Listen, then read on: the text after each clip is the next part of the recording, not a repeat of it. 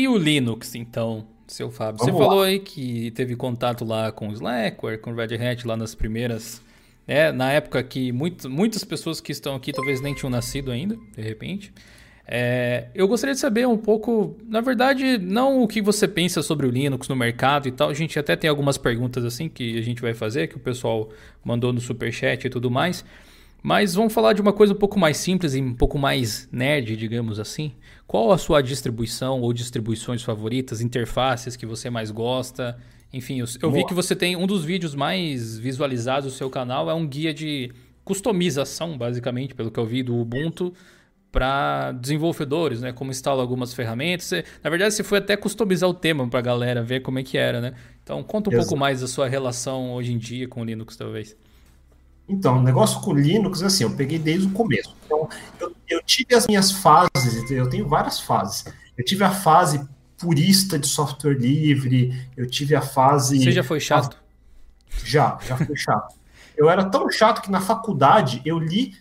Eu, eu quero ver quantas pessoas aqui leram todas as páginas do GNU.org. Leram, todas, mais de uma vez. Todas as páginas do GNU.org, Cathedral and Bazaar, o, todos os textos da época do Paul Graham, uh, do Eric Raymond. Eu li tudo, basicamente tudo. Na época eu podia citar todas aquelas páginas, e, e, eu, e eu citava, por isso que eu era chato. Uh, eu, eu já fui aquele universitário idealista de software livre, chato pra caralho, ditando a cartilha. Mas, como eu, antes de entrar com Linux, eu, eu passei anos com DOS, com Windows, etc. Aí eu fui para o Linux, então eu, eu sempre tive aquelas idas e voltas de consciência. Uh, e aí saiu, aí eu comecei a entrar em agência e eu conheci o tal do Mac.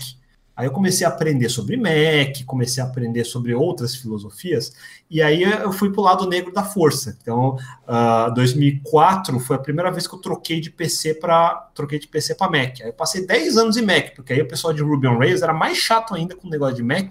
Então, uh, a gente ficou muito nessa ideia de, de, de design minimalista, o, a conceito de Bauhaus de design, que é basicamente o Ruby on Rails, é o que eu chamo que ele é o Bauhaus do software, uh, se você for pegar na linhas artísticas. Mas depois o Mac começou a ficar caro pra caramba. Tipo, o dólar subiu pra cacete lá em 2015, por aí, uh, já era caro. O Mac ficou mais caro ainda aqui no Brasil. E aí eu tava com a minha empresa. Aí, uma coisa que eu parei para pensar foi assim: como é que eu vou fazer para os meus programadores programarem sem Mac? falei, usa Linux. Só que é muito fácil para eu falar para os meus funcionários, ah, usam Linux, quando eu estava usando um MacBook, né? Aí eu falei, não, então se eu for falar para as pessoas não use Mac, use Linux, primeiro o cara que tem que trocar de Mac para Linux sou eu. Então eu troquei o meu MacBook, comprei um Dell, um Inspiron da vida qualquer e instalei Linux nele e passei dois anos programando 100% só usando Linux. De, de, deixa eu te pausar por um momento aqui, porque talvez, eh, não sei nem se você se deu conta, ou o pessoal aí, do quão importante é essa ação que você teve. É muito fácil você dizer para os outros o que fazer quando você mesmo não segue as regras que você está querendo ditar, né? É, Meio... Isso é louvável, Fábio. É, é um tipo de coisa que, infelizmente, nem todos os líderes fazem. Então, por favor, continue. Parabéns. Eu acho que eu acho que assim, não é, não é nem porque eu sou o cara mais bonzinho, nem nada, mas é que eu fico com, eu fico com aquela sensação de hipócrita, tá ligado? Eu fico assim, Exato. Pô, né? Eu falei, eu até fiz, aí eu comecei a fazer quando eu fazia blog ainda, eu fiz os posts como instalar Linux, como customizar, e aí eu não peguei o PC mais potente. falei, vou pegar um Dell Inspiron, não peguei o Dell XPS, eu peguei o Inspiron mais barato, que era tipo um terço do preço, com 8 GB de RAM, com HD mecânico, e aí eu fiz um, um, post que até hoje o pessoal, é um dos mais acessados do blog, que é otimizando Linux para PCs lentos. Que aí eu, coisas que eu já sabia de Linux que eu fui aplicar na prática. Já li, inclusive. já li esse artigo seu, inclusive.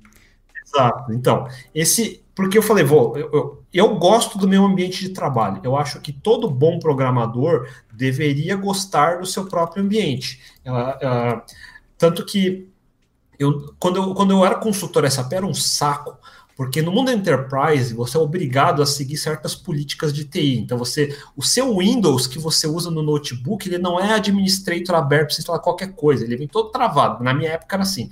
Então para qualquer coisa que precisava fazer, precisava pedir para a porcaria do pessoal da TI instalar, porque ele acha que eu sou que eu sou é, é, uma creche, eles acham que eu sou bebê e eu vou instalar malware porque eu sou burro, entendeu? Até acho que deve ter pessoas que fazem isso, mas fala, cara, eu não sou burro, velho, eu desenvolvo nessa porra.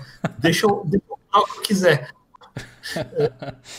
coisa que eu fazia na época era explorar sem assim, administrator do Windows, é coisa que a fazia, meio óbvio. O pessoal deixava usar as redes porque tinha filtro, aí eu fazia HTTP proxy, fazia VPN, fazia um monte de coisa para burlar. É tudo conhecimento que eu aprendi no Linux, eu aplicava em Windows também. Mas voltando para o Linux que eu usava, na época, é, eu nunca fui um cara que foi muito fã de Ubuntu. Eu gostava de Ubuntu porque o Ubuntu ele era o mais simples no Next, Next, Next, você chegar num, num bom meio termo. Então, como eu passei por todas as interfaces gráficas que vocês podem imaginar, do Windows 3.1, 95, NT antigo, OS2, uh, ah, o System 7, System 8 do Mac, eu vi a transição para o OS 10, passei por todas as versões do OS 10, passei, eh, não, ainda bem que eu pulei o Vista, mas aí eu vou você, você pulou o Millennium também, não? Não, Millennium eu usei. Infelizmente eu usei o Millennium. Ah, meus pesos, então. Eu usei o 2000, eu usei o NT4, o NT3. Então usei todas as interfaces. E aí quando eu ia no Linux, Linux era feio pra cacete. Sempre foi feio. Era, era, era nojentamente feio. O, o que a gente achava bonito era a interface dos Solaris, que era Motif, que era roxinho, com os botãozão, que você via no filme de Jurassic Park, os Silicon Graphics, aqueles do Unix. Mas o Linux nunca, nunca foi assim. O máximo que eu usava naquela época era o Window Maker, que tentava emular a interface do Next Step da, dos computadores Next da, da do Steve Jobs, aí você tinha o Window Maker, que usa, tinha o Dock, tinha todos aqueles aplicativos que eram que tentava usar uma versão free do Objective-C, então você conseguia ter um ambiente quase Next. Aí eu tentava sempre emular uh, uh, isso tanto no Windows quanto no Linux. Então eu não customizava só Linux. Meu Windows rodava Lightstep, que ele trocava o Explorer por uma interface parecida com o do Window Maker no Windows, por exemplo. Aí quando ia para Linux, Uh, era, aquela, era, o, era o. Não era Gnome, tinha um antes ainda do Gnome, que eu não vou lembrar agora. Uh, eu já usava KDE, eu nunca gostei do KDE, desculpa os fãs de KDE. Eu sempre achei o KDE excessivo de coisas para customizar, mas sem uma linha default que fosse bonita por padrão, sem eu precisar mexer muito. O Gnome melhorou depois do depois do mundo do mundo Mac todo o linguajar de Mac o Gnome adotou, que é você ter não 50 botões na primeira tela, ter só o que realmente precisa, e se eu quiser, eu puder customizar com o Gnome Twix da vida.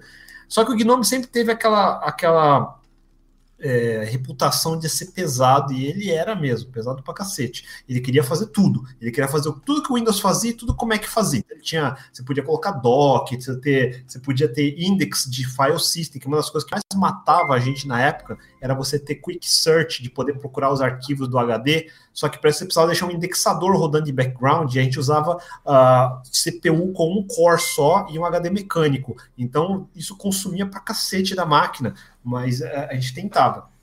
Então, quando eu então voltando para 2015, quando eu mudei para o Dell Inspire, eu estava no Ubuntu, mas aí eu, tinha vários amigos meus, o pessoal até mencionou, quando eu trabalhava na local web, eu era gerente de, da parte de Linux e toda a minha equipe era uns monstros de Linux, os caras eram bons. Era, eu aprendi para caramba com eles.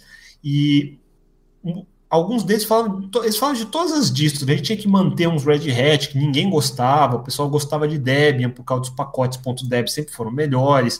Uh, um dos grandes problemas de Red Hat é que você não podia fazer upgrade de distro de uma versão 4 para 5 sem quebrar alguma coisa, que era uma desgraça. Debian sempre foi melhor para fazer upgrade. Mas muita gente estava falando do Arc como eu já tinha mexido em outras distros mais exóticas, tipo Gentoo e coisas do tipo, então o Arc, falei, a ah, Arc parece legal, mas parecia muito trabalho. Uh, então eu nunca parei muito para ficar. Eu não tava, eu tava trabalhando, então eu não tava muito na vibe de ficar gastando horas e horas customizando. Mas aí falaram que saiu um troço chamado. Tinha o Antergos e aí saiu o Manjaro. Eu testei o Antergos, funcionou mais ou menos. Depois eu testei o Manjaro e o Manjaro Gnome ele vinha por default muito bom. E aí eu aprendi a usar o Pac-Man e aí aí é acabou, né? Eu falei, puta, apt-get é uma merda. Vou ficar no hein? Esse negócio de rolling upgrades do, do Pac-Man é sensacional, é absurdamente sensacional. Então eu acabei ficando no Manjaro e aí eu eu tentava uh, emular tudo que eu precisava, que eu, eu, eu, usava no Mac. No Mac eu usava TextMate na época, aí tinha migrado para Sublime, tinha um povo indo para Atom, só que eu sempre odiei Atom, porque era pesado pra cacete, me lembrava minhas épocas de Eclipse, eu falei, eu não quero mais usar Eclipse, pelo amor de Deus. Então, no Manjaro, eu customizava meus dot files, o povo começou a migrar de Bash para ZSH, tem gente que usava Fish, mas eu, eu gosto de ZSH, Zshell, e fui fazendo meus dot files. Aí eu nunca, nunca usei muito Tmux, eu devia, mas eu não usava tanto, porque os terminais de Linux eram muito bons para fazer split, e eu sempre gosto de trabalhar full screen com o terminal, com um split no meio, um vim de um lado e o console do outro para compilar. O pessoal usa muito o Tilix hoje em dia, não sei se você usa também.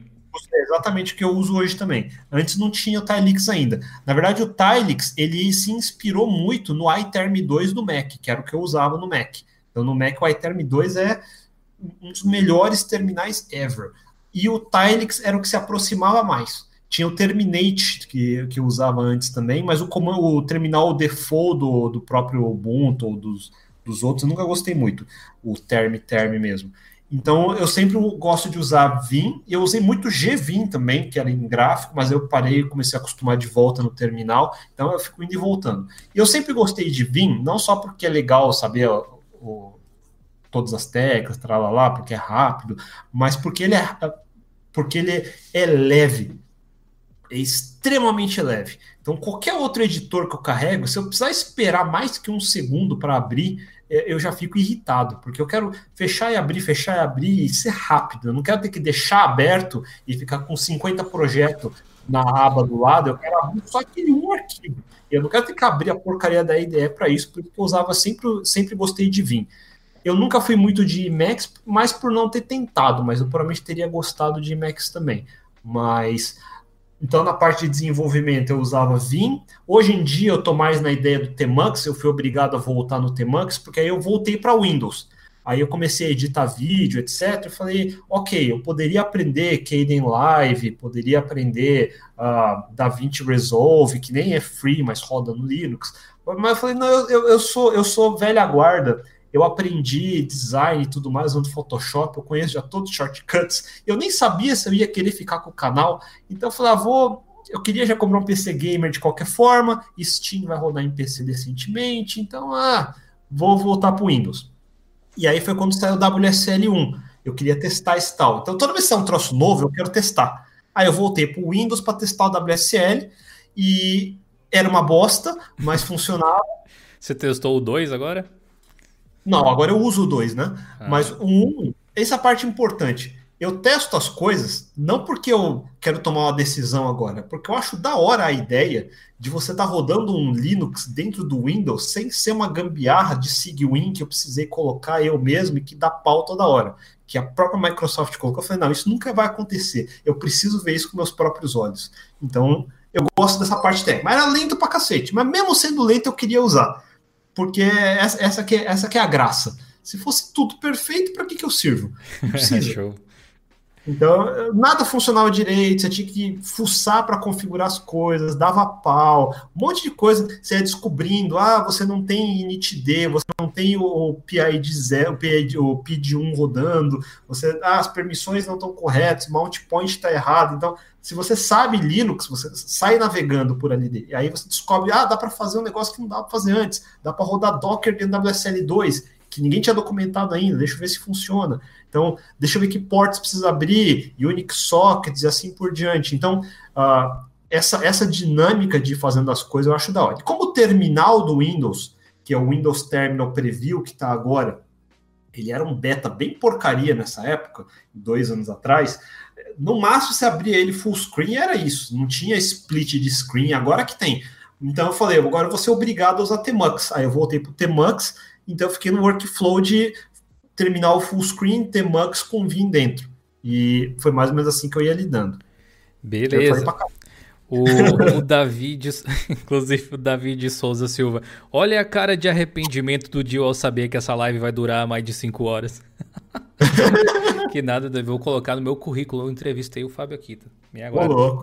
O Leonardo Varini mandou cincão também e disse: O que é melhor? Ser especialista em uma linguagem específica ou ter facilidade em programar em várias linguagens e não ter aprofundamento em nenhuma? Nenhuma das duas. é, é, é, aí que tá. Como, não sei por que todo mundo quer definir uma categoria, mas não precisa definir a categoria. Você vai ficar especialista no que você realmente gostar. Se você é, enjoar, você vai e troca e você vai aprendendo. Aí aos poucos você se torna generalista. Mas não quer dizer que você virou generalista, necessariamente você nunca vai ser bom em nada. Não tem essa, essa eu, essa limitação. Em termos de tecnologia, eu sempre pensei que especialização é uma consequência de um caminho que você está trilhando e não uma coisa que você busca especificamente, sabe? O Jorge Diniz já emendou mais uma aqui também. Aqui tá qual o mínimo de poder computacional para desenvolvedor para um desenvolvedor iniciante, considerando as IDEs e linguagens atuais. Acho que ele está querendo tipo uma dica de PC com hardware é, básico para poder rodar as coisas. sobre isso e por isso que eu, eu sempre faço eu faço disclaimer, tá? Até falando com o Dio antes de começar. Hoje em dia, se eu mostrar meu setup, vocês vão ver dois notebooks e um desktop. Então, o meu desktop é um i7 que eu uso para editar, então tem uma GTX 1070. O meu note que eu estou usando agora para fazer a live é um Surface Book 2. O note que eu trouxe do escritório, que eu uso no escritório, é um um ThinkPad, uh, mais um ThinkPad Extreme. Todos são máquinas com 32 GB de RAM. O meu desktop tem 3 TB de SSD Samsung Evo, etc, etc, etc. Tudo isso custa dinheiro pra caramba. Porém, eu já tenho 30 anos de carreira. Se eu não pudesse comprar isso com 30 anos de carreira, quer dizer que eu fracassei numericamente, pelo amor de Deus. Então, quando eu comecei a programar, e aí que esse é mais importante, eu as minhas máquinas eram um core com 1 mega de RAM, com 10 mega de HD. E eu aprendi a programar nessa porcaria. Então o problema é o cara querer encaixar as ferramentas que eu uso, por exemplo, na minha máquina. Então hoje, se eu quiser abrir o VS Code, ele abre em um segundo, com todas as extensions, porque eu tenho memória para isso. Se, se eu pegar um Core i3 com dois cores, com 4 GB de RAM ou 2 GB de RAM, vai ser uma desgraça. Vai ser horrível, horrível. Por isso que eu nunca abriria VS Code no computador desse. Ah, mas aí quer dizer que o computador é ruim aí eu não vou aprender a programar. Não, é para isso que existem outras coisas. Tem Sublime Text, tem Vim, tem Emacs, tem um monte de outras coisas que você pode usar que vai consumir uma fração da memória e você vai escrever código do mesmo jeito. Ah, mas Vim é mais difícil, Emacs é mais difícil, mas aí você acabou de aprender duas coisas novas agora. Então, essa que é, essa que é a grande, o grande lance, é você usar o que você. Um bom programador tira o máximo possível do seu computador. Se você não conseguir tirar o máximo possível dele, você está dependente de uma máquina melhor, você não é um programador. Então, essa é a grande diferença. Quando a gente programava para DOS, tinha 640 KB de RAM a gente tinha que fazer caber. E aí você vai pensar, mas naquela época todos os programas eram desse tamanho. Era difícil de fazer, você tinha que escolher o que caber. Você tinha que escolher. Então, hoje em dia, qualquer celular porcaria vai ter um celular chinês 8 GB de RAM. Tem celular hoje já tem 16 GB. Mas quando eu comecei a programar mobile, e antes de mobile, que era Palm, a gente tinha que fazer programas de 40 kilobytes e tinha que fazer caber. Então, um bom programador tem que saber fazer caber. Esse é o grande lance. Não é pedir mais máquina, etc. Você tem que fazer caber. Continuando aqui ainda no tema open source, não Linux necessariamente, é, como que você vê esse movimento open source, não antigamente, assim, porque houve muita, ainda existe uma certa disputa entre free software, open source e tal. Sua discussão nunca levou ninguém a lugar nenhum em mais de 20 anos, praticamente, mas a, a respeito da aplicação de tecnologias abertas no mercado, qual a importância que você atribui a conhecer esse tipo de coisa e saber implementar soluções de código aberto? Você acha que trabalhar com código open source em projetos realmente pode ajudar um desenvolvedor a crescer dentro da profissão? Com certeza absoluta, por causa do seguinte, aí é, antigamente a gente o povo começou Linux, eles começaram Linux Óbvio que não tinha nada ainda. Era um kernel com as ferramentas GNU básicas ali em cima. Você botava, mal e mal botava em algumas máquinas e conseguia programar alguma coisa. Era, era pouco, muito pouco. Porque a gente passou 10 anos correndo atrás. Os Unix que vieram antes, das workstations, etc., tiveram 20 anos para fazer tudo que eles tinham. Windows já existia mais de 10, Mac também. Então, quando a gente estava usando Linux, a gente estava correndo atrás de um atraso de 15 a 20 anos levou até depois do ano 2000 para realmente as coisas começarem a engatar num ponto onde as coisas começaram a sair primeiro no Linux. E como o Linux chegou num ponto de completude que dava para usar, aí você começou a ter vários problemas que eles foram resolvendo. Então, primeiro de tudo, hoje em dia, é, você instala o Ubuntu Next, Next, Next, ah, tem um desktop está pronto. Naquela época, a gente não sabia qual era o melhor file system para usar. A gente tinha que ficar escolhendo entre XT2, Heiser FS, JFS, XFS. Tinha uns quatro ou cinco file system para escolher. Uh, e a gente não sabia direito. No notebook funciona melhor qual, no servidor funciona melhor qual, no desktop funciona melhor qual. Aí você vai instalar, uh, vai instalar a sua kernel, você tinha que otimizar, porque não cabia na memória, às vezes era muito lento. Você tinha que customizar da Make Linux, rodar da build na sua própria kernel. Às vezes você precisava você mesmo botar patches ali e assim por diante. Daí chegou nos anos 2000 para 2004, aí a gente chegou no pico da lei de Moore. Então a gente já chegou no pico de gigahertz, a gente não dobra mais gigahertz a cada dois anos.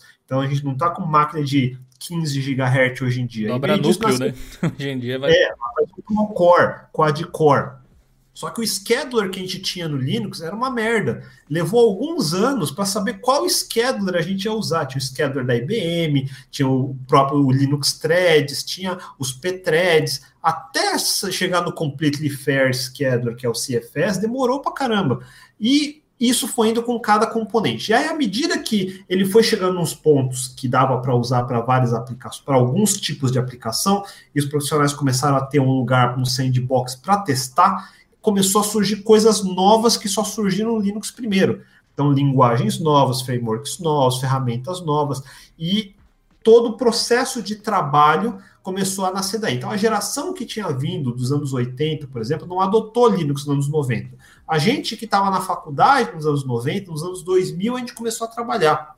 Então, a partir desse ponto, começou a evoluir mais coisas do mundo open source primeiro. Então, deu uma inversão.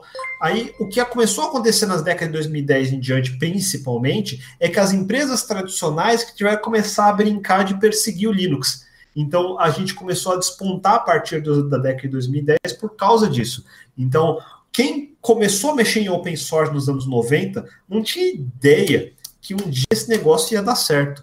Mas tinha dois motivos. Um é porque a gente gostava de brincar com as coisas técnicas, e o outro é que não, tinha, precisava pagar licença nem fazer pirataria do Windows. Então já era um incentivo para a gente que era estudante que não tinha dinheiro para pagar. Bom, a respeito do, do movimento open source e tal, nessa parte de uh, de integração. Eu sei que você vai falar mais a respeito da, da experiência como um programador, é né? natural que você tenha esse ponto de vista, mas eu separei uma questão aqui que não foi um super chat nem nada, eu só peguei no meio da, da conversa porque eu acho que tem a ver. Uh, do Claudemar Martins de Sá. Ele perguntou se a gente acha que Linux em desktop dos computadores de, de órgãos governamentais são algo viável, se a gente acha que é possível, ou se é, seria até o ideal de repente. O que, que você acha então, a respeito disso? A grande discussão é assim, que, que qual que foi o, o problema? Uh, nos anos 90 tinha um monopólio da Microsoft, era praticamente um monopólio. E todos os governos precisam produzir documentos, por exemplo, documentos, planilhas, assim por diante. São documentos, contratos, são documentos de lei, etc, etc. Só que o formato do Word, o formato do Excel nos anos 90 era um formato proprietário. E para fazer a engenharia reversa deles, a gente tentava fazer. Só que a cada nova versão, a Microsoft acrescentava ou novas funcionalidades ou quebrava a compatibilidade com a versão anterior, então a gente ficava brigando de gato e rato o tempo todo. Então a gente conseguia quebrar a versão 2.0 do Word, agora eu consigo abrir. Aí saiu o Word 3, que agora me inventou um formato diferente e o que eu acabei de fazer não vale mais nada. E fazendo isso, você ficava criando um banco de dados de Word para lá e para cá, e eram documentos importantes, que mais cedo ou mais tarde eles não iam poder abrir Pense daqui a 10 anos. Daqui a 10 anos ainda posso precisar do documento. Às vezes é um documento de herança de alguém, ou uh, enfim, são as contas públicas, estão no Excel, que eu não posso abrir. Como é que eu vou depois avaliar se teve caixa 2 nessa porcaria? Não consigo nem abrir a porcaria do Excel. Então foi uma puta discussão, teve a discussão com a União Europeia, a União Europeia chegou em cima e forçou, até no final levou anos para sair a, o formato hoje que vocês conhecem como DocX, XLSX, PPTX, assim por diante, que é um zip um zip, na verdade, se você pegar um docx e converter em ponto .zip, você vai no set zip e unzipa. Aí você vai ter a estrutura, dentro vai ter um XML, que é o metadado do documento, e passa com as imagens que são os anexos que você monta no documento, por exemplo, fontes e assim por diante. Isso se tornou o formato aberto, que é um XMLzão, que eu consigo agora abrir no LibreOffice, por exemplo. Então, a parte de formatos de conteúdo que vão ser usados em governo deveriam ser abertas, todas, porque um banco de dados público é o, é o meu dinheiro que paga. Quanto ao software que eu uso, aí eu vou dizer que eu fico em cima do muro. Por quê? Uh, os open source, se tiver a opção, seria melhor. Por outro lado, existem softwares proprietários para usos específicos, por exemplo, geológicos, meteorológicos, uh, de trânsito, não sei, tecnologias que são específicas, que não tem open source, que foi investimento de pesquisa para fazer e precisa ter, porque não tem alternativa. Então, existe um incentivo para se pagar a licença e usar, porque alguém teve que desenvolver aquilo. Então não dá, não dá muito tempo para ficar 10 anos discutindo se deveria ser open source ou não. Está precisando de software agora, porque de repente é um aplicativo médico, que é, o SUS está precisando, por exemplo. Uh, então vai, vai existir esse uso. Por, nesse caso, ele, ele tem um, uma característica mais de serviço. Então, a menos que ele gere dados importantes que só ele consegue ler e eu não vou mais conseguir abrir, eu não acho que tem um meio do caminho que dá para chegar, vamos dizer assim. Então, só que aí é mais complexo do, do que eu estou falando, eu estou só simplificando, mas eu não sou 100% contra.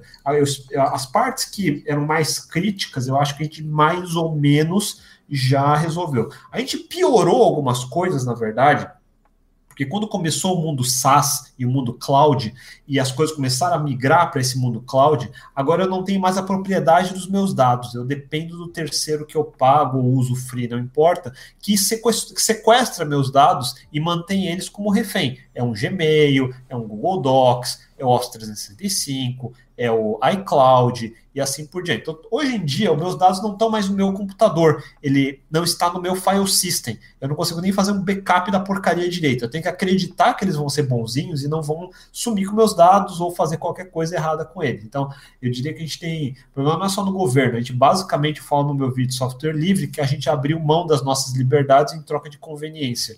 Sim, a gente faz isso em absolutamente tudo, né? Tecnologia não seria diferente.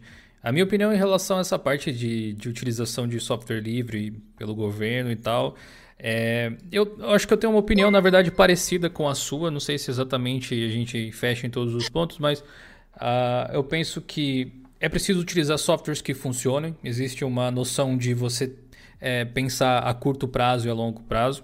A curto prazo você precisa fazer as coisas continuarem funcionando, a longo prazo você pode se dar o luxo de planejar para onde você quer ir. E eu acho que o longo prazo sempre tem que tender ao aberto, de alguma forma, onde for possível.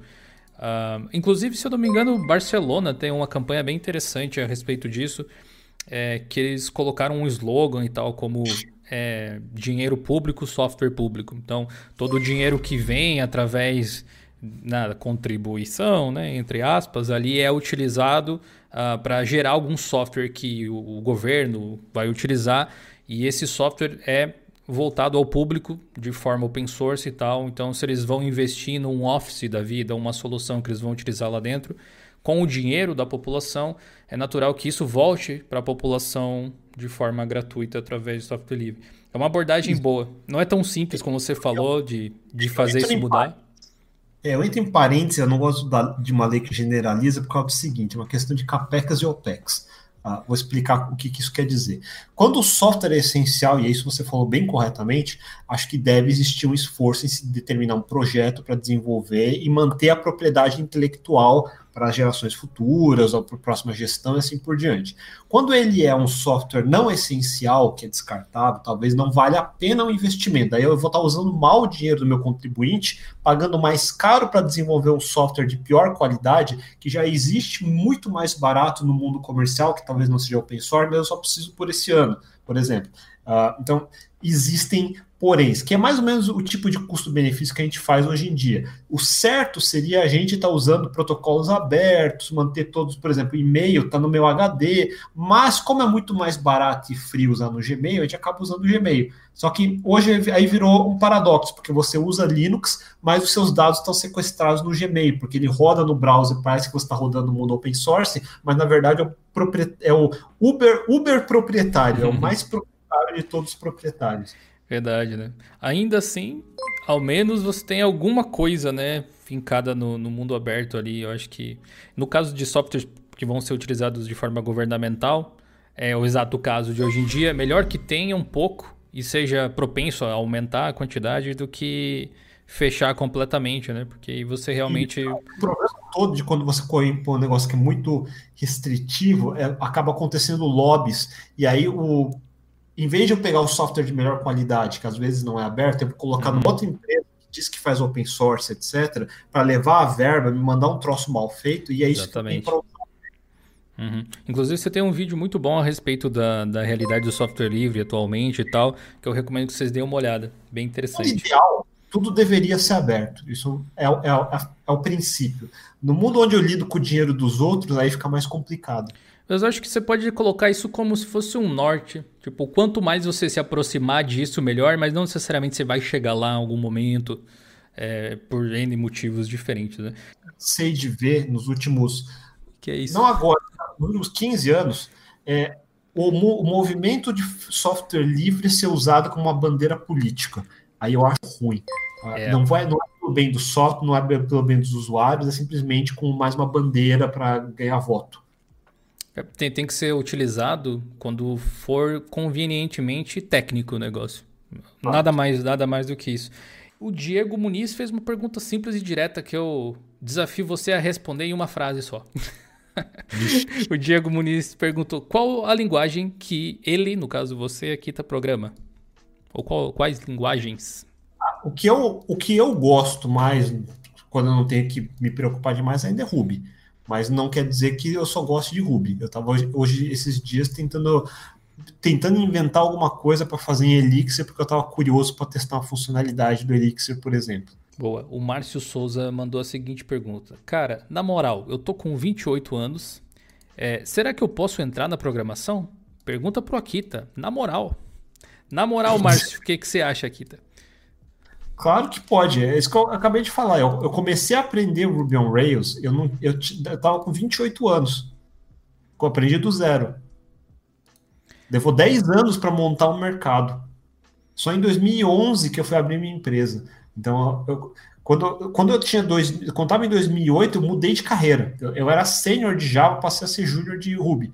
Tem que ter coragem para fazer esse tipo de mudança também, né?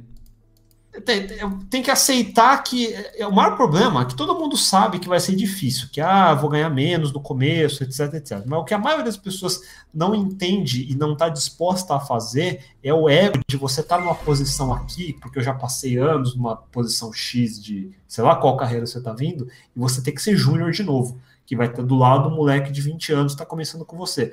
E para mim, eu, quando eu fiz isso não foi tão difícil, porque eu vi isso antes na consultoria que eu era um moleque de 20 e tava do meu lado um cara de 60 que tinha mudado de carreira. Então, eh, ele tinha dado errado, como ele tinha um restaurante que deu errado, etc, etc. Antigamente ele era consultor, ele achou que ia ser só empresário, ele teve que voltar a trabalhar como funcionário aos 60 anos de idade. E o cara era sensacional. Eu, como moleque de 20, ficava todo deslumbrado com as coisas novas. Ah, você viu esse negócio novo que saiu, esse negócio novo que saiu, e o cara me dava uns tapas na cara.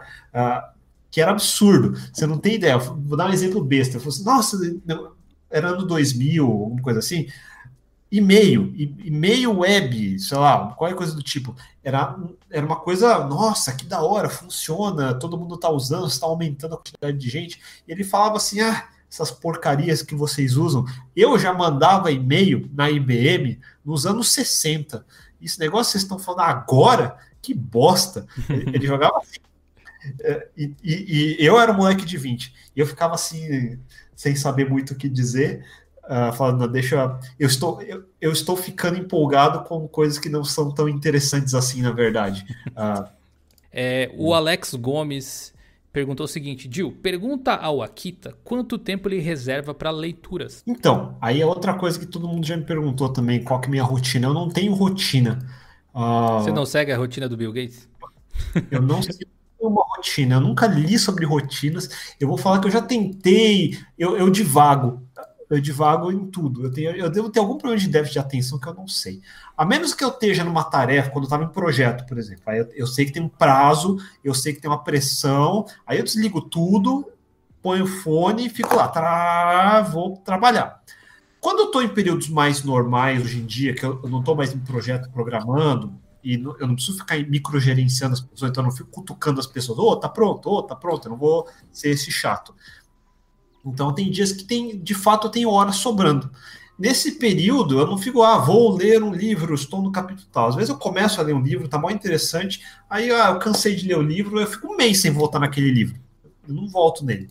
Aí eu tem, alguém falou alguma coisa no Twitter interessante, eu abro uma aba e essa aba acaba virando cinco, porque eu vou lendo o negócio, vai abrindo, abrindo, abrindo. Aí por isso que vai ter 70 abas abertas em dois ou três browsers de distância, uh, porque 70 por browser, né? Então vai sendo uhum. vários. Uh, e eu vou lendo, aí eu me canso o assunto. Daí eu vou no YouTube, vejo alguma coisa, daí eu volto. Então eu vou, eu vou indo e voltando. Não tem um assunto que eu pego do começo ao fim. Eu vou meio que até onde o assunto me interessa. Se ele parou de me interessar, eu começo a olhar outra coisa. Daí eu cansei dessa outra coisa, daí eu lembro, ah, tinha aquele outro negócio. Aí eu volto para aquilo. A menos quando era nas épocas que é um projeto de cliente. Aí eu realmente focava com mais, uhum. com mais atenção na entrega, que é o meu sustento. É, Mas, aí você tinha uma motivação extra, né?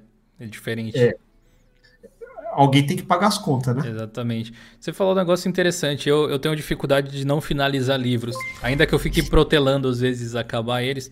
Uh, por exemplo, tem aquele livro Sapiens, acho que você até mencionou ele em algum vídeo do, do Harari, muito bom, inclusive recomendo a todos a leitura. Curiosamente, eu me empolguei muito lendo ele, eu devo ter lido, sei lá, 90%, 95% do livro em uma semana, ou nem isso, eu acho. Já a última parte eu achei meio lenta, meio, né? É. Tá, então, tá aí eu fiquei protelando. Hoje em dia, eu antes da quarentena, eu mudei para morar perto do meu escritório. Então, hoje em dia, eu pego meu monociclo e vou de, em cinco minutos eu chego. Eu leio pouco livro hoje porque eu parei de ler audiobook. Quando eu morava longe do meu trabalho, levava duas horas para ir, duas horas para voltar. Fiquei fazendo isso por anos. Anos fazendo isso. Em anos, eu li dezenas de livros em audiobook. Então, eu li. O Sapiens foi assim também. Então eu li, vai, fácil, 50 livros, 60 livros ou mais de ficção, de negócios, de N coisas que eu ia ler, ouvir em audiobook no carro. Botava na velocidade 1.5 e ia. Falando 2. nisso, 2. você tem alguma preferência? Você gosta mais de livros técnicos, não ficcionais, ficcionais ou tanto faz? Eu prefiro não, fic, não ficcionais. Então, uh, mas eu não, eu não leio livros técnicos de programação, uhum. no, como audiobook porque não dá, não faz nenhum sentido. Mas o Sapiens, por exemplo, é um que eu li assim. Então, vários livros, aí vários autores que vão me interessando, aí eu procuro mais sobre esses autores. Se você procurar, por exemplo, o vídeo que eu falei, O Mundo é Pior Hoje, eu esqueci o nome do autor, da Gapminder, é um livro que alguém, que eu vi num TED, aí eu procurei o autor e aí eu acabei lendo dois livros dele via audiobook. Então foi, vai sendo um livro puxando o outro todo mundo fala dos mais clichês, tipo do Daniel Kahneman, que foi Nobel, então eu, eu li também. E todos esses livros, no pior, na, o que eu acabei percebendo é que eu lembro mais de pedaços dele, eu nunca vou lembrar o livro inteiro. Então eu não fico tão tão obcecado em, nossa, ler da página 1 até a última contracapa, a rabo. Às vezes eu vou lendo meio que leitura dinâmica mesmo. Eu vejo se a página tem alguma coisa útil, eu vou pulando. Pá, pá, opa, algum negócio útil. Agora pula, 10 páginas. Ah, nada útil, nada útil, nada. Opa, aqui um negócio útil. Então eu vou meio assim. Interessante. Uma técnica diferente, até dá para se dizer. O Gustavo Amaro fez uma pergunta que eu acho que é meio difícil da, do Akita responder. na verdade. Obrigado pela colaboração e com os cinco reais. Mas tenta dar uma sintetizada. Gil, pergunta para o Akita qual a opinião dele sobre criptomoedas. Eu estou guardando. Eu não vou dizer se você deve ou não. Aí, aí é um outro problema. Eu estou guardando. Eu, eu vou dizer que é, é uma das minhas diversificações. Bom, e diversificação é muito importante. Até num vídeo recente do canal, antes dessa live aqui, se você for assistir, eu falo um pouco disso aí também. Lucas Santiago, qual a linguagem que é mais utilizada na empresa do Akita? Hoje é uma mistura meio a meio Ruby e JavaScript. É, se você está querendo se candidatar. Aí tá... vai desde Back, React Native, assim por diante. Boa, boa. E, e se o pessoal quiser mandar um currículo, alguma coisa assim, como é que eles podem fazer? become.codeminer.com. Se você entrar no nosso site, vai ter um link para o e-mail. Nesse momento, obviamente, por causa da situação que a gente está agora, a gente, tá a gente suspendeu novas contratações até ver, sentir para onde que está indo. Mas não custa, não custa mandar currículo também. O Vitor Marques me pediu para não esquecer de mencionar para você falar sobre o aplicativo do CBLOL. Ah, então Como é que foi esse não... projeto aí? Conta um pouco mais. Aqui na Riot do Brasil, o pessoal, eles não desenvolvem o jogo, eles, eles são mais um pessoal de marketing e gerenciamento das comunidades, né? Então teve o CBLOL, que é o Campeonato Brasileiro de LoL, aí teve o aplicativo mobile, o pessoal acompanhar todas as etapas, toda a gestão da comunidade em aplicativo, e foi feito em React Native. Então a gente desenvolveu, foi o meu menino de Novo Hamburgo que, que desenvolveu, não foi só ele, mas que foi um dos que mais rodou, e ele, isso foi uns dois anos atrás, então não, não sei se eles estão usando ainda esse ano, ano passado, mas acho que 2017, a gente, pelo menos 2016, 2017, pelo menos estavam usando esse aplicativo. Então, ele, como era React Native, foi no começo do React Native, uhum. uh, tinha tanta gente. Por ser React Native funcionava iOS Android, assim por diante, foi um, foi um aplicativo interessante, porque o nome uh, acho que acho que todo mundo conhece, né? E a última pergunta aqui que eu selecionei do público, que não veio de nenhum superchat necessariamente, foi do Jorge Silveira. É, Fábio, como você vê a dificuldade de novos devs entrarem no mercado, principalmente quando se tem um pouco mais de idade? Existe algum tipo de preconceito, alguma coisa assim, na sua opinião? Tem, na prática tem. Na prática, eu explico isso no vídeo do. Acho que eu não aprendo a aprender mesmo, porque quem contrata, como estava como tava em bolha e a gente não está mais em bolha. Então, as empresas não, não tinham como, uh, não eram bem estruturadas. A, a maioria não é, tá? Na, na, na, real, na real, são raras as que são, é o contrário. Uh, eu, durante os 30 anos de carreira que eu passei, o que eu mais passei raiva foi em contratação. Porque a maioria que contrata é o cara de RH que não é técnico, o recrutador de mercado que é só um intermediário, é o cara que só fica manda 10 mensagens copy-paste para 50 perfis do LinkedIn para ver se um responde, daí manda para 50 empresas para ver se não quer contratar esse cara que ele nem tem ainda. É um, é um lixo esse bando de, de gente que faz essa intermediação de recrutador. Eu, eu conto todas as vezes em live também quando pergunta que eu já passei por esse caso que eu estava trabalhando num cliente via uma consultoria e eu já estava dentro do cliente, essa consultoria ligou para mim durante o, durante o projeto, querendo me contratar, não vimos seu currículo, querendo te contratar. Eu falei, filho, eu já trabalho para você. que beleza. É, é, nesse naipe, é nesse naipe de ruim. Meio que com o tempo eu paro de ficar indignado, eu até Nossa, dava risada. Isso é um Olha, caso muito bizarro, meu Deus do céu. É, mas acontece. E tem coisas piores. Foi, esse é o mais engraçado, mas tem coisa que não é tão engraçado. Falando em contratação, aqui teve uma outra pergunta que fizeram que eu acho que você pode emendar, já que é o, o assunto, te ah. interromper aqui, que daí você vai numa tacada só. O Gabriel Teles perguntou como você avalia as pessoas na entrevista, que características você costuma observar e tal. Talvez isso sirva de ajuda para alguém que vai fazer alguma entrevista em algum momento. Então, são, a, a parte da idade, por exemplo, eu já contratei um cara que era um japonês que voltou, trabalhou em fábrica por 10 anos. Era tipo, você trabalhar 12 horas por dia em fábrica, era sete dias por semana com duas folgas por mês, e ele quis aprender a programar. Então ele aprendeu PHP, e eu nem sou uma empresa de PHP. Ele voltou para o Brasil, ele queria ganhar como júnior, e ele tinha, sei lá, 50 anos, uh, ah, para tentar ganhar experiência.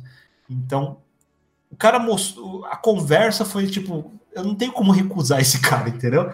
Ele, ele realmente sabe o nível dele, ele sabe que precisa aprender, ele tá, estava disposto a, a ganhar menos, que é a mesma coisa que um Júnior ganharia, para se esforçar mais.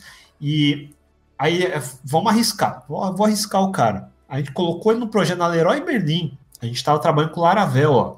Por acaso tinha esse projeto. O cara, ele era tão esforçado, ele é, como a, pessoa mais velha, japonesa ainda, então você pensa que não é um cara que levanta a voz nem fala besteira, ele fala quando precisa falar. Ele, ele foi além do que precisava ir. Então, no final, é, ninguém, ninguém queria. É, é, todos os problemas caíam no colo dele. Então, tudo que ninguém queria fazer, ele fazia. Dava um jeito de fazer. Então ele, ele se tornou resolvedor de problema. De repente, a equipe não conseguia mais viver sem ele. No final, a Leroy me roubou ele. Entendeu? Mas por quê? Porque ele foi fazer, ele meteu a cara para fazer, ele era o cara mais velho da equipe, o, o, gerente da equipe podia ser o filho dele, entendeu? Então, é, isso que eu falo de engolir o ego. E ele não ficava escolhendo, porque tudo era uma oportunidade para ele, porque ele, nem, ele não achava que a gente fosse contratar, ele não achava que fosse entrar num projeto do tamanho do Maleroy Merlin. Ele estava lá no meio do projeto e falou: Cara, vou aproveitar isso da melhor forma possível tudo que os moleques de 20 reclamava que não queria fazer, porque é chato, porque não é legal, porque dá trabalho, eles pegavam e fazia, e ele se tornou o programador mais importante da equipe. Então, aí vai, volta a, a segunda pergunta. Que, como é que eu faço entrevista? A minha entrevista não é tão complicada. Tem um monte de gente que faz entrevista de três meses, vamos testar 50 vezes o cara, e eu não faço muito isso. Uh, meu sócio que mais olha a parte dos currículos. Às vezes o currículo nem chama muita atenção, porque tem pouca experiência, é, tipo, não tem formação, não tem, não só não tem experiência, como não tem formação. Ou uh, não é a linguagem que a gente trabalha, aí desculpa, não dá para eu não, não, contrato tudo. Se a gente chama para fazer entrevista, eu passo um teste. Né? Cada escritório que, que controla isso. Então, meus, meus desenvolvedores de cada escritório que vê. É um teste simples eu fiz o próprio teste e, e, eu resolvi o meu próprio teste. Então, uh, eu sei que dá para resolver. Se você for sênior, em duas horas você resolveu ele. Nem isso, uma hora às vezes. Se você seguir. A parte importante do teste não é fazer o melhor código, é que às vezes o cara nem lê o que foi pedido. Eu, eu, eu paro para ver se o cara sabe fazer o mínimo do que foi pedido. O cara não faz, ele acha que a, o requerimento que está escrito lá é de brincadeira. Então, eu vou dar, eu vou, eu vou, normalmente eu falo assim, se você gastou pouco tempo para fazer, eu vou gastar, dar pouca atenção para você também. Ele é meio proporcional, entendeu? Uh, quando o cara faz caprichado, eu consigo ver que ele fez caprichado. Eu bato o olho no código e falo, não, esse cara gastou tempo para fazer. Ele fez coisas que não é que não foi para enfeitar, ele foi para demonstrar que ele sabe que dava para fazer de um jeito melhor. Quando o cara é júnior, tem certos erros que eu já espero que ele cometa.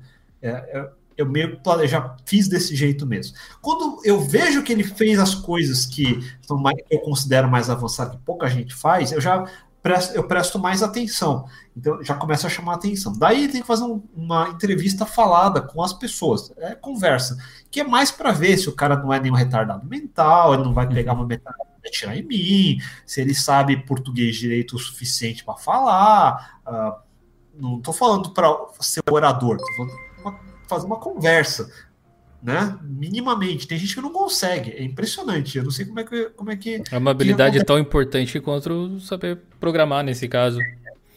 Que não é um cara que só tá lá sendo showman, querendo ser o arrogantão, que aí eu já nem trago para dentro. Falo, uhum. não, mas não vem ser exibido para cima de mim, não é isso que eu quero. Uh, eu dou uma resposta, eu falo sempre assim, o papo é reto. Eu, dou, eu faço uma pergunta direta, eu espero uma resposta direta. Se o cara começa a vir muito, ah, mas veja bem, veja bem, veja bem, aí eu vou falar a mesma coisa pro cara, veja bem. E pessoal, não sei se a gente vai conseguir atender todo mundo, tal. E teve muitas perguntas aí, a gente não vai querer cansar o Akita demais, porque ele tem que gravar um outro vídeo de uma hora e meia, provavelmente. é, Akita, fala sobre gerenciamento de projetos. Existem várias filosofias é, PMBOK PMBOK, Scrum, Scrum, mas na prática, quais você vê que funcionam melhor no mundo corporativo? E ele pedisse para você fazer um vídeo no canal até sobre isso, se você achar legal. Tá. Por que, que eu nunca fiz? Eu estudei todas, tá? Então, eu, eu até mostrei no vídeo lá que eu, pessoal gostou, que eu dei uma rasgada lá no PMBOK. Eu estudei PMI, eu apliquei PMI. Então, antes disso, quando eu falei que eu estava montando o plano de negócio para abrir uma fábrica de software, quer dizer que eu estudei os indianos. Então, eu estudei CMMI, eu estudei todo o processo de appraisal, eu estudei OPM3, que é Organizational PMI. Aí, quando foi para o Agile, eu estudei todo o Agile, todo o Scrum, todo, todas as porcarias que inventaram em cima Enterprise Scrum, Agile Lean, blá blá blá, todo esse nicho que apareceu, eu pesquisei tudo. Então, passei os últimos 20 anos vendo tudo. Na prática, se você perguntar quais são os mais, quais são os mais uh, usados na indústria, aí você vai encontrar a parte de tech startups, o pessoal que engoliu o hype de Agile Lean, blá blá blá, e aplica alguma variância de Squad de Spotify, que não serve para porcaria nenhuma, que eu fiz um vídeo só sobre isso. No mundo enterprise tradicional, você vai achar alguma variância de PMI, alguma variância de. Tem até.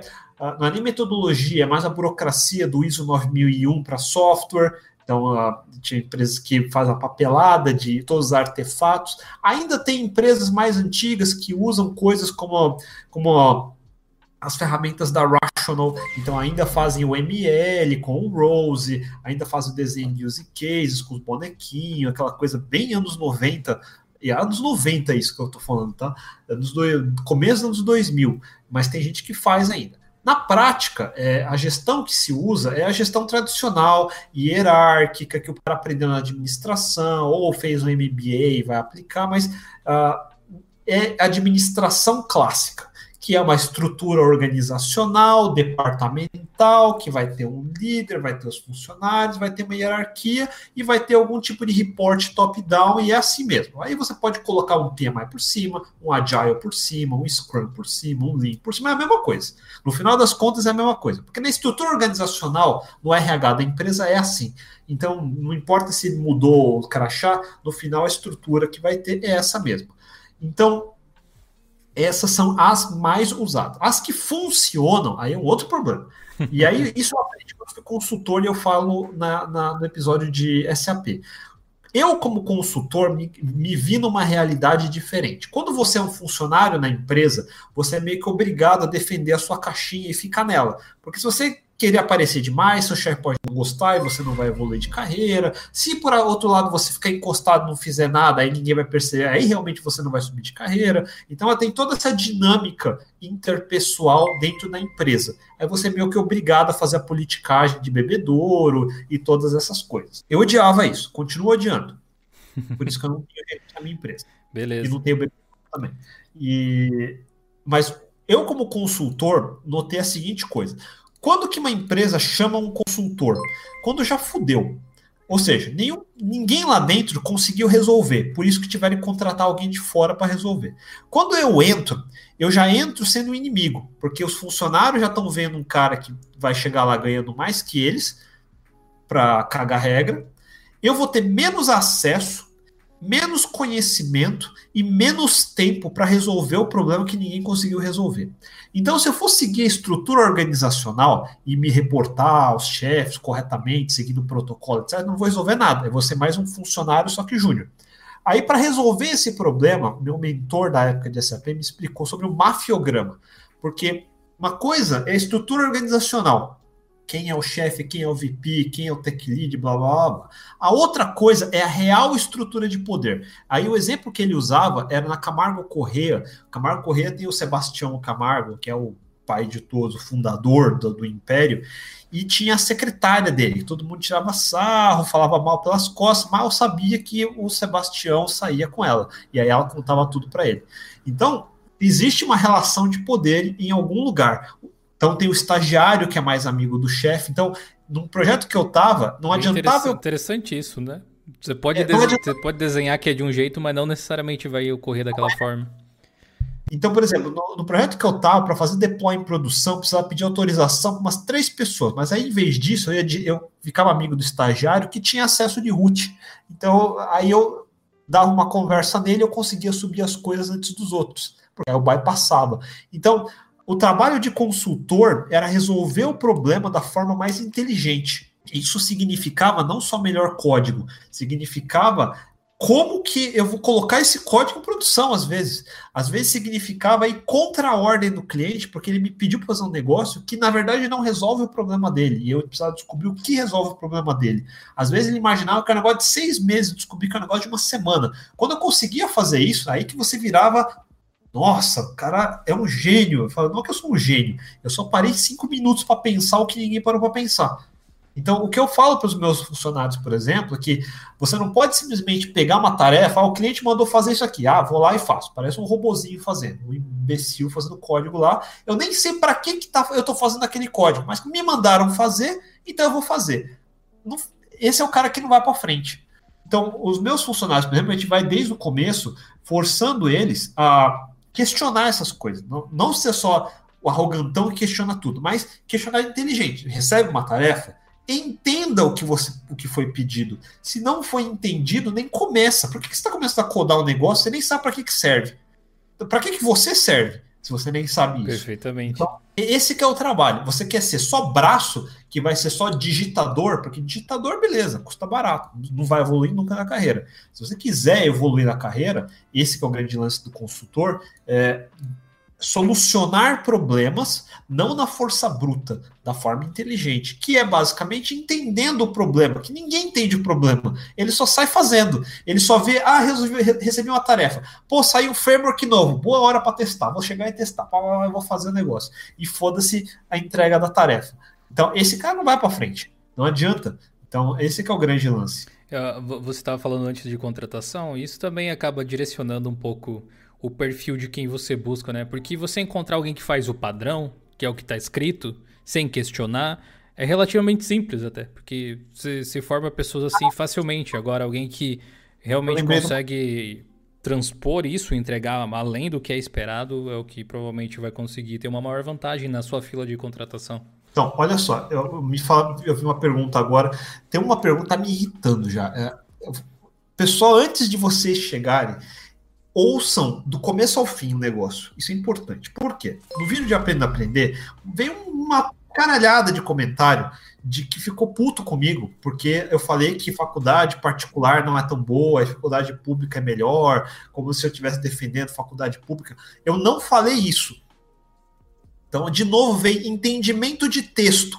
Entenda o texto. O que eu falei é assim: quando eu aplico o teste, se eu pegar um grupo de pessoas que saiu da faculdade pública e um grupo de pessoas que saiu de faculdade particular, estatisticamente vai ter mais gente do grupo de faculdades particulares que vai passar no meu teste. Quer dizer que 100% que sai de faculdade, faculdade particular vai passar? Lógico que não. Eu deixei de eu já rejeitei um monte. Só que eu rejeito mais dos que vieram de faculdades particulares. Porém, eu já contratei de faculdades particulares também. Então é uma questão de passar no meu teste. Só estou constatando o fato de que num grupo de 10 pessoas de faculdade pública e 10 pessoas de faculdade particular, essas 10 de faculdade pública vai ter 8 que passam e de particular vai ter 3. Essa é a única constatação. Aí se você Aí o problema é que o pessoal generaliza. Então, como eu estou em faculdade particular, me senti ofendido porque o cara Sim. falou que você estava tava apontando uma tendência, né? Cabe a você, sei lá, ser a, a, a curva, né? O, o, ponto fora da curva nesse, nesse gráfico. Ouvir. Aí o cara para de ouvir, ele fica, ele fica surdo. Ele fica surdo. Ele não para para ouvir o resto que eu falo. Tem várias pessoas, eu falei no vídeo, tem várias pessoas de faculdade particular que se tornaram excelentes programadores, que eu já conheci, já trabalhei com, já contratei, e eu falo ainda que eu não sou formado. Então, como é que eu vou estar protegendo um ou outro? Eu sou autodidata, eu protejo os autodidatas. Porque Então, independente de onde saiu, se o cara gosta do que faz, soluciona problema que nem eu falei, para para entender, porque aí já demonstra que não entende, não, não parou para entender texto. Então, esse, esses caras que comentaram todos, vocês não leram, vocês não entenderam. Aí é o cara que conclui errado e que num projeto vai fazer merda. É uma questão de até de lógica simples, né? De pertencer não pertencer com estatística. Vou dar outro exemplo, que esse também foi uma tendência de comentar. No vídeo do Covid que eu falei, tem uma parte que eu falo assim: os babacas que saem para praia de propósito, que estão Aí eu falo assim, aí todo mundo começou a encher, babaca é você, quem que você está chamando de babaca? E as pessoas que têm que trabalhar, e as pessoas que não têm o que comer. Eu falei, a frase inteira é, o babaca que vai para a praia de propósito. Por que, que você está. Você só leu a primeira palavra e não a frase inteira? Ou eu fico puto com um negócio desse, velho. Pode desabafar, fique à vontade. Mas eu, eu te entendo, na verdade. Uh, também tô nessa lida de YouTube há muito tempo. E uma das coisas mais frustrantes que tem é você não ser compreendido, mesmo quando você fala com todas as letras algo que supostamente deveria ser claro. Então, compartilho da sua dor, eventualmente aí. Se o cara escreve, ele se dá o trabalho de vir no comentário escrever sem ter ouvido antes, quer dizer que ele gasta tempo dele fazendo a coisa errada. Eu não quero trabalhar com cara desse. Uh, numa parte final aqui do nosso bate-papo, porque a gente tinha planejado, estava no script por volta de uma hora, acabou sendo duas horas e meia já. É, eu quero fazer mais uma pergunta para você que veio do Diego. E depois eu gostaria de falar do, do seu canal especificamente. O Diego Wallace mandou cinco reais aqui no Superchat. E ele perguntou o seguinte, inclusive valeu Diego aí pela força. Como o Akita vê o JavaScript hoje e a perspectiva para o futuro da linguagem? Então vamos lá, eu vou ser bem honesto aqui. Uh, JavaScript é uma linguagem útil, é muito. O mercado adotou. Não adianta eu falar contra ou a favor, é uma tendência do mercado. Então eu vou ser burro se não entrar no mesmo vagão e ir. Como linguagem, eu não gosto. Então, assim, uh, ela não ensina, se você for iniciante, inclusive, ela não te ensina boas práticas, ela não é, mas não é uma boa desculpa, porque várias outras linguagens são assim. Então, mas do ponto de vista de uma linguagem que evoluiu já, foi da S5 para S6, para S7, uh, nos, nos anos 2010, é meio se tivesse nascido nos anos 70 ou 80, eu entenderia por que, que é tão quebrado. Mas nascendo agora, evoluindo dos anos 90 para cá e ainda está do jeito que está, não, não, vejo como interessante. Python eu acho mais interessante do que JavaScript. Concerto para quem falou de Python, se eu for dar uma opinião pessoal, uh, eu acho uma linguagem muito mais estruturada e mais estável e mais robusta do ponto de vista de código, por exemplo. Como linguagem prática, ele é útil. Então, é a mesma coisa nos anos 90, quando eu tinha que fazer programa em VB. VB, por mais que eu não gostasse, mas era o que pagava o almoço e a janta. Então, o JavaScript é tipo VB, mais ou menos assim. O, o Edson Peçanha mandou cincão. Obrigado, Edson. Ainda tem espaço para empreender na área, principalmente na área de dados? E quais tecnologias podem despontar ou morrer pós-pandemia. Tem um vídeo bem legal do Akita a respeito do que esperar do pós-Covid aí, que eu recomendo que vocês vejam. Se você quiser dar uma sintetizada aí, Akita. Deixar esse assunto. Esse assunto pode ser muito longo. Então, vamos, esses, esses estão nos vídeos, então vale a pena dar uma olhada. Eu não consigo responder tudo, mas acho que uh, o que está nos vídeos é a minha opinião atual. É um dos vídeos bem recentes, vocês podem acessar no link na descrição aí para conferir. O Raniel Rodrigues mandou cincão. Aí, Akita, qual a sua opinião sobre certificações de uma determinada tecnologia? Serve para nada. Absolutamente nada. Se, Se você gostar de decorar a parede com certificado, pode servir, mas só para isso. É basicamente igual tirar um 10 numa prova que você decorou tudo. É, só isso. Não é para nada. Bom, eu não dou valor partindo para a parte final, realmente, agora aqui, eu gostaria de falar um pouco do seu canal no YouTube em específico. Que tem uma coisa que você falou em um dos vídeos antigos, eu não lembro qual exatamente, que me chamou a atenção quando eu estava assistindo, que era que você meio que tinha se desafiado a criar vídeos, porque às vezes as pessoas não se dão conta. Eu faço isso como um dos meus trabalhos principais há uns dois anos, três anos por aí, aqui com o canal. E produzir conteúdo assim dá mais trabalho do que as pessoas imaginam às vezes, porque exige algumas habilidades diferentes, edição de vídeo, entender um pouco de câmeras, esse tipo de coisa assim.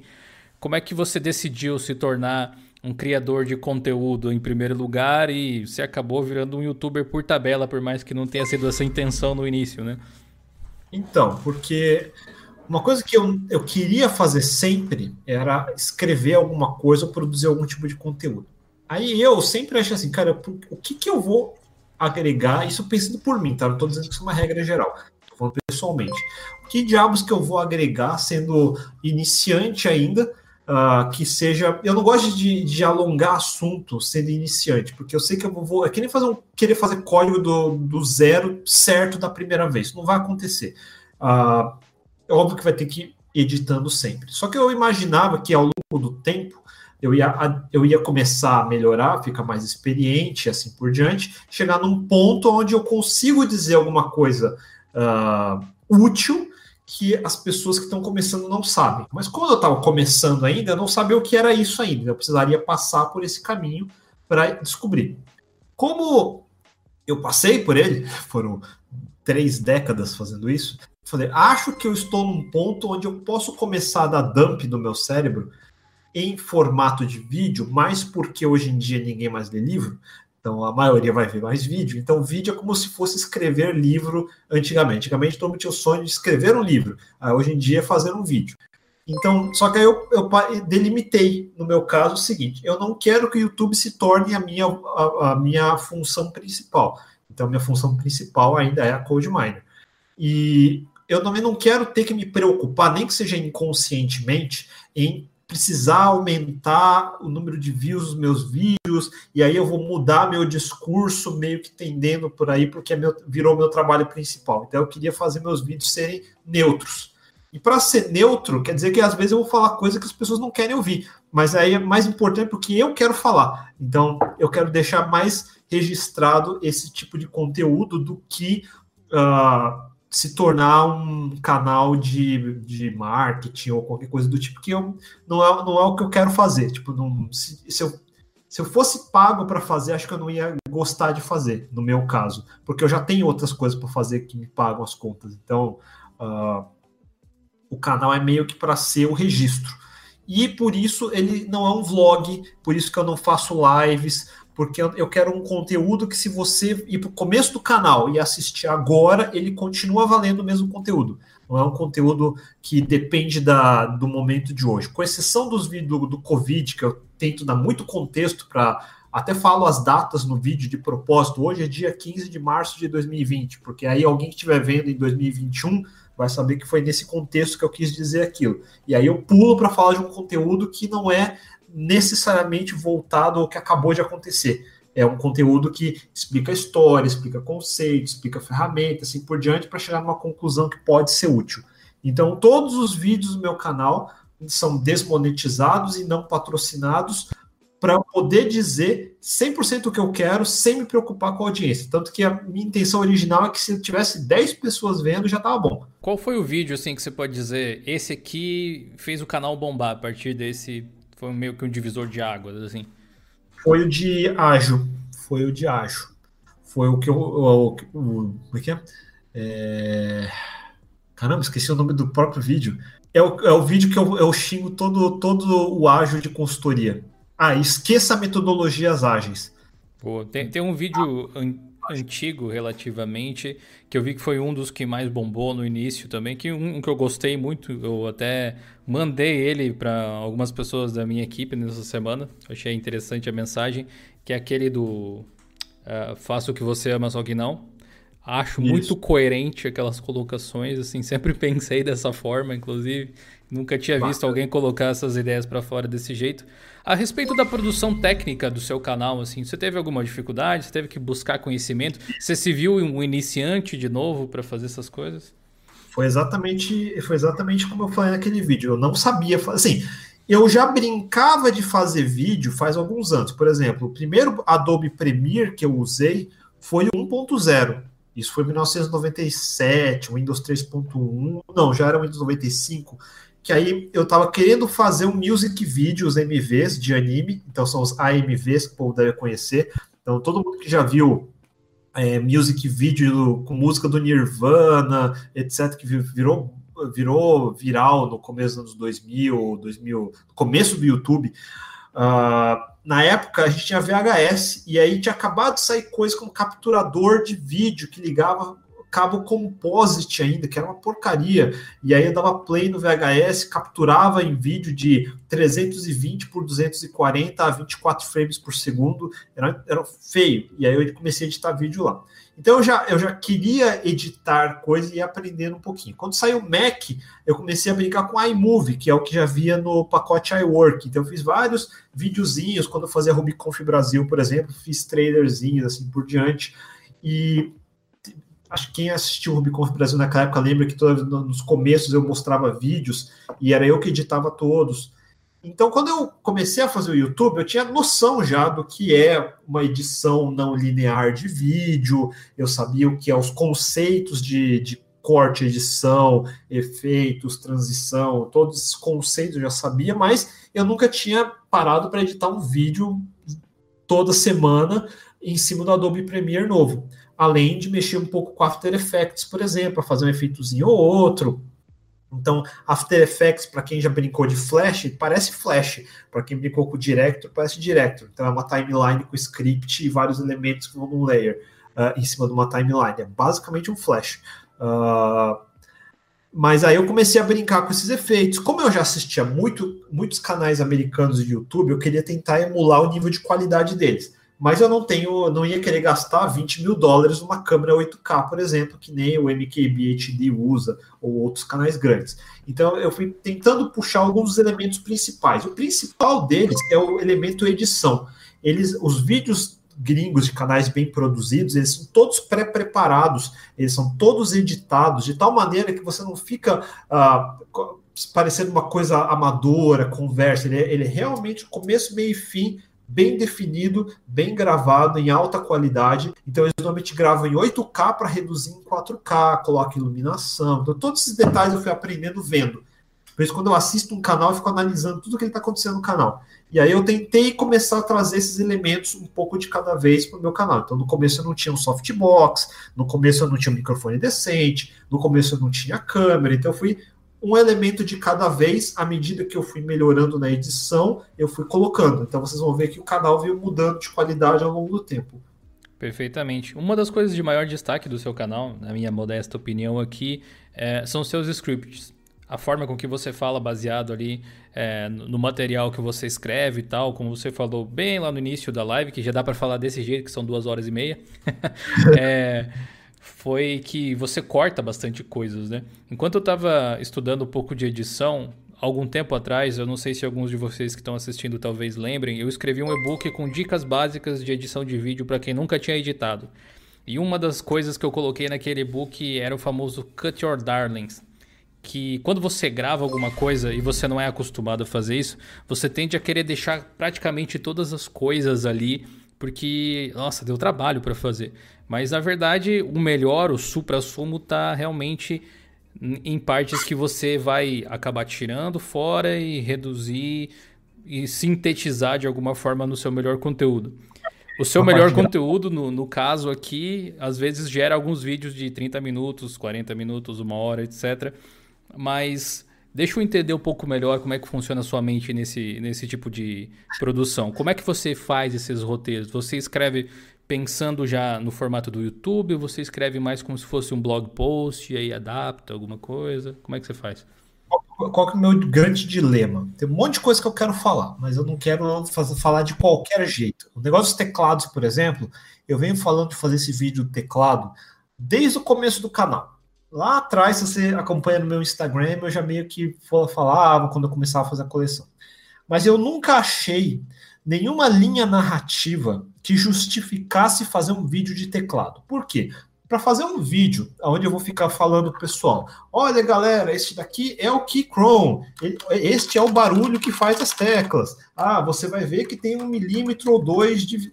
Tudo isso daí já tem em um monte de canal muito melhor bem feito do que o meu, de cara que desmonta ele inteirinho, mostra cada mecanismo. Então, eu não vou ultrapassar esse nível de review. Então, para falar sobre teclado, eu precisava ter uma outra linha narrativa. Eu levo tempo para achar essa linha.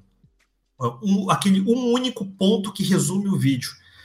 Eu só achei recentemente até fiz umas compras novas para vocês vão vocês vão ver que não vai ser um vídeo dizendo ah vou fazer meus top 10 teclados eu vou mostrar todos os meus teclados eu vou mostrar o que eu acho interessante em cada um vocês não não vai ser o que vocês esperam e vai ter alguns elementos que vocês realmente jamais imaginaram que, que fosse ter um vídeo de teclado então aí aí começa a fazer sentido então todos os outros vídeos que eu fiz é meio assim chega eu lanço na quarta quer dizer que eu tenho que editar na terça. Quer dizer que eu tenho que gravar no máximo até segunda. Então eu tenho que terminar de escrever o script até segunda. Para terminar de escrever o script até segunda, eu tenho que ter começado no mínimo no domingo.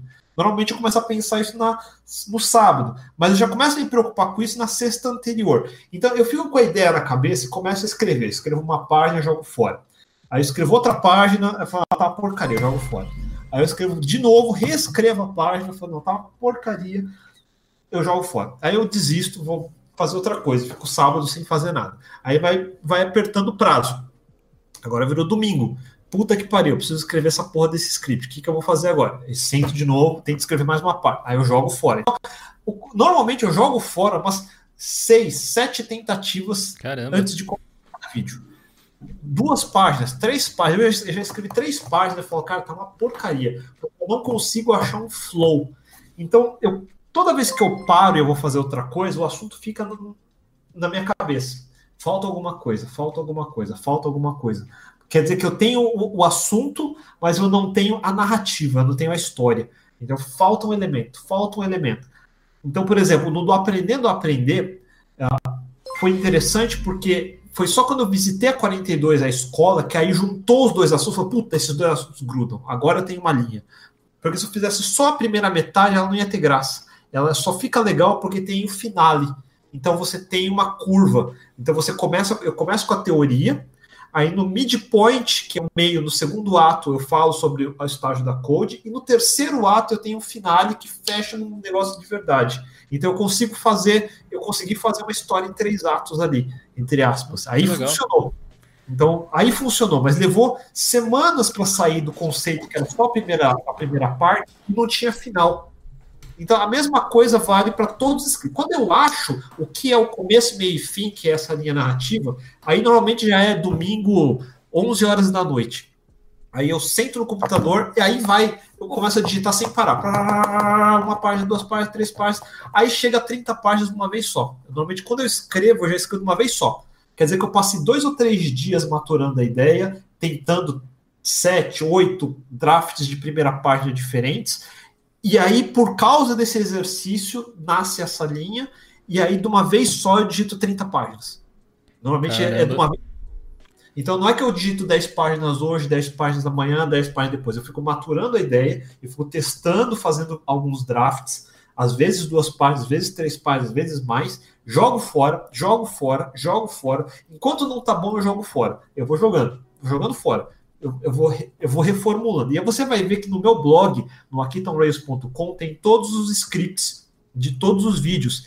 E aí eu faço de uma vez só, 30 páginas, aí eu volto para o começo e começo a reler. E aí eu vou reeditando tudo que eu escrevi da forma correta de falar. Então, às vezes, eh, eu escrevo, por exemplo, do jeito normal de escrever, eu poderia escrever uh, está certo, mas eu redigito e coloco tá certo, eu tiro o ES. Para então, que quando você estiver interpretando fique mais natural.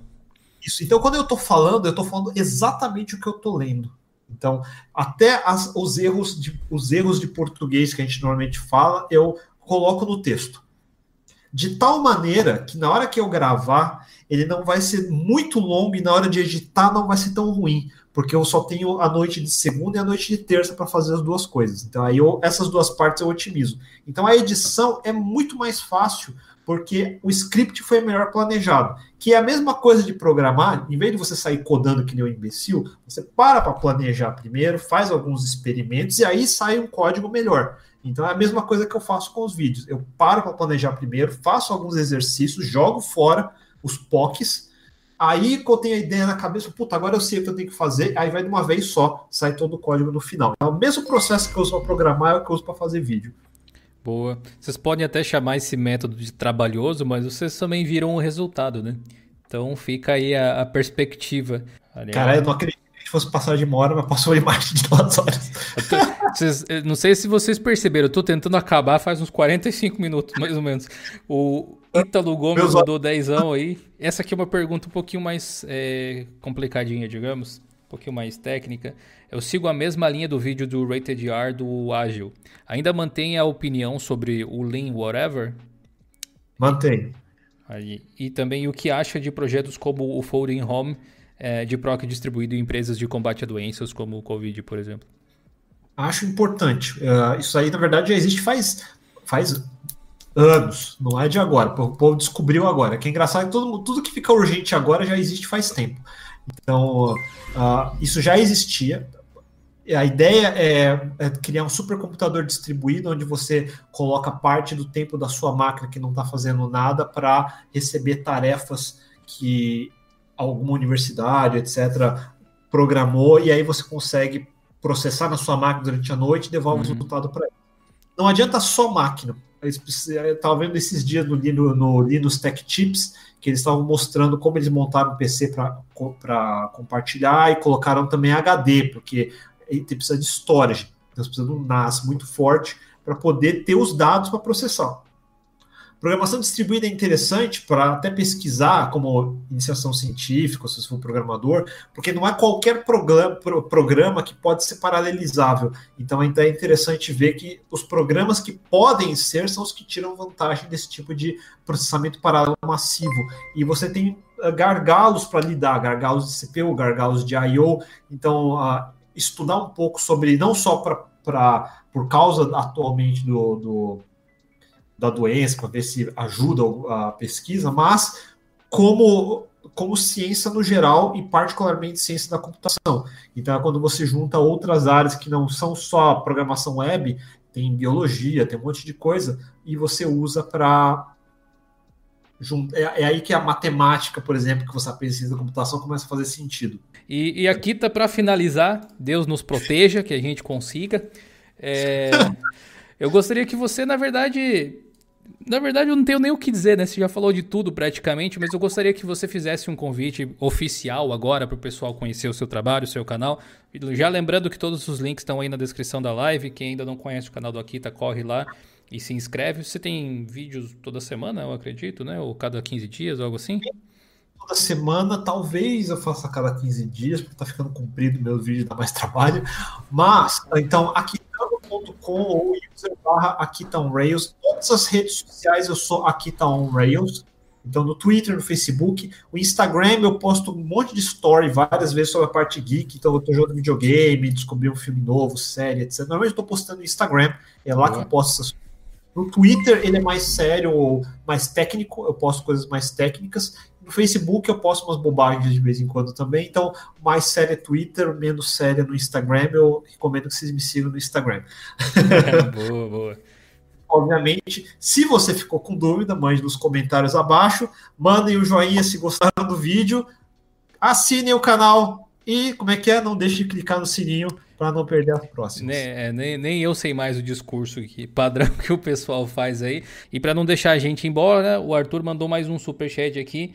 Para doar processamento, utilizem o World Community Grid da IBM. Eu dou o processamento há 10 anos, desde 2010, principalmente para projetos uh, que envolvem câncer.